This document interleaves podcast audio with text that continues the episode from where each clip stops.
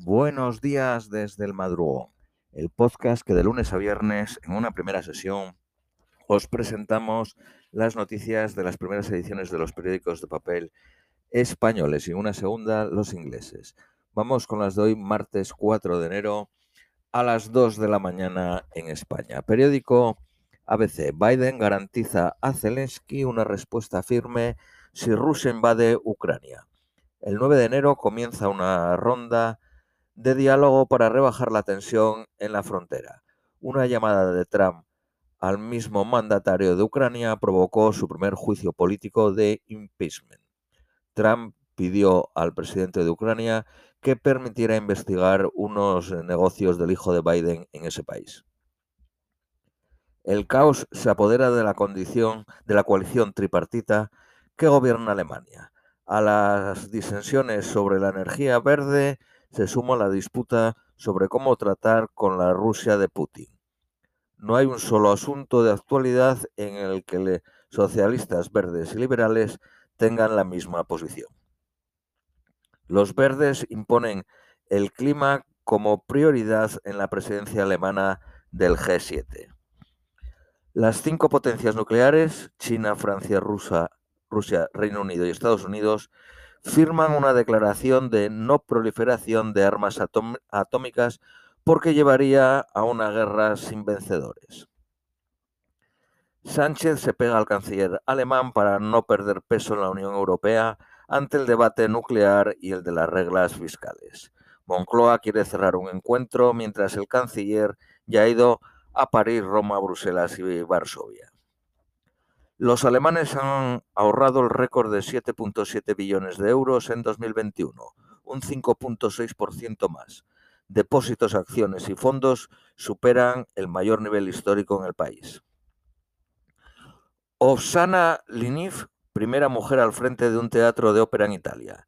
La ucraniana de 43 años dirigirá durante tres años el Teatro Comunale de Bolonia. Periódico El País. La presión de los unionistas norirlandeses pone en riesgo la tregua de Londres y Bruselas. El primer partido pro-británico eh, amaga con salir del autogobierno. Exige que el pacto post-Brexit se zanje en febrero. La amenaza añade presión al diálogo. Un grupo intentó asesinar a tiros al primer ministro de Haití. el ataque ocurrió el sábado y murió una persona. Se produjo cuando salía de la catedral de Goncalves en la conmemoración del 218 aniversario de la independencia de Haití de Francia. El presidente de Brasil, Bolsonaro, ingresa en el hospital con dolores intestinales. El presidente sufre secuelas de una puñalada que recibió en 2018.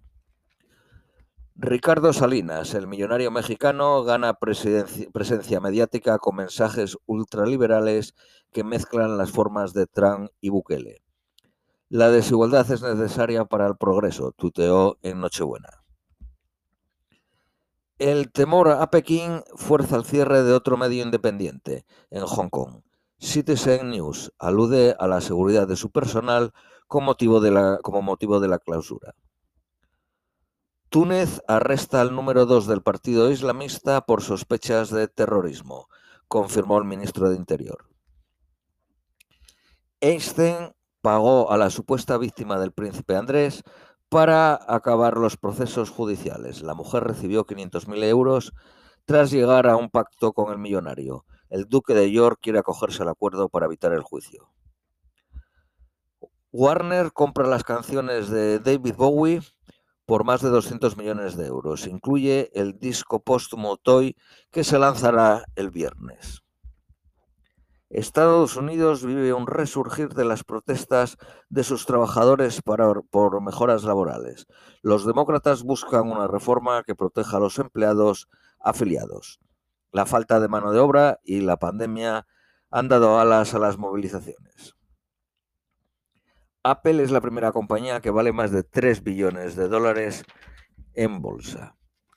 Periódico La Vanguardia. Un grupo de escritores, cantantes y actrices italianas reclama que el próximo jefe de Estado sea una mujer. Las quinielas dicen que quien tiene más opciones es Mario Draghi. Vandalismo a la francesa. El gobierno ve un éxito que en la noche de San Silvestre se quemaran solo 874 vehículos. Desde hace más de 30 años es un ritual prender fuego de modo indiscriminado a coches aparcados. Los Houthis que controlan el norte de Yemen secuestran un barco de Emiratos Árabes Unidos que transportaba equipamiento militar. El primer ministro de Sudán se marcha después de dos días de protestas masivas. Los militares retienen el poder absoluto y tienen el apoyo de Arabia Saudí, Egipto y los Emiratos Árabes. Periódico Cinco Días. Los hoteles podrán estirar los ERTES, piden estirar los ERTES hasta el verano por las cancelaciones masivas. Tesla entregó más de 300.000 coches en el último trimestre del 2021. La inmobiliaria china Evergrande suspende su cotización en bolsa porque el gobierno chino le exige demoler 39 edificios en los próximos 10 días. Las pernoctaciones en casas rurales crecieron un 47% hasta noviembre. Los, las BlackBerry tradicionales dejan de funcionar desde hoy. La firma canadiense cesa el mantenimiento de los sistemas operativos de las terminales. Abandonó su fabricación en el 2015. Periódico El Economista. El Banco Sabadell aviva la guerra por el cliente con una cuenta digital sin comisiones. Mango, Cortefiel, Esfera y HM se adelantan con rebajas de hasta el 60%. El corte inglés ofrece también descuentos del 40% en numerosos artículos. La crisis provoca 12 millones de parados en la Unión Europea, pese a la falta de trabajadores.